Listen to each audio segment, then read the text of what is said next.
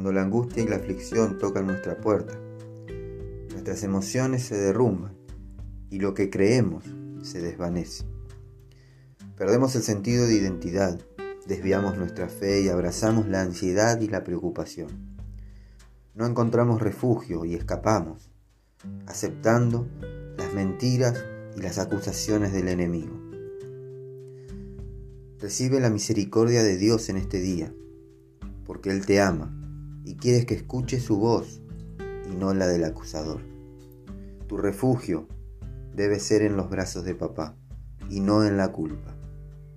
Jesús, Jesús pagó un precio muy alto por cada uno de nosotros. Sí, así como lo escuchaste, Jesús pagó el precio por tu pecado. Y la misericordia es abundante. Y dice la palabra de Dios que se renueva cada mañana en tu vida. Amén. Mis hermanos, hermanas, que Dios los bendiga.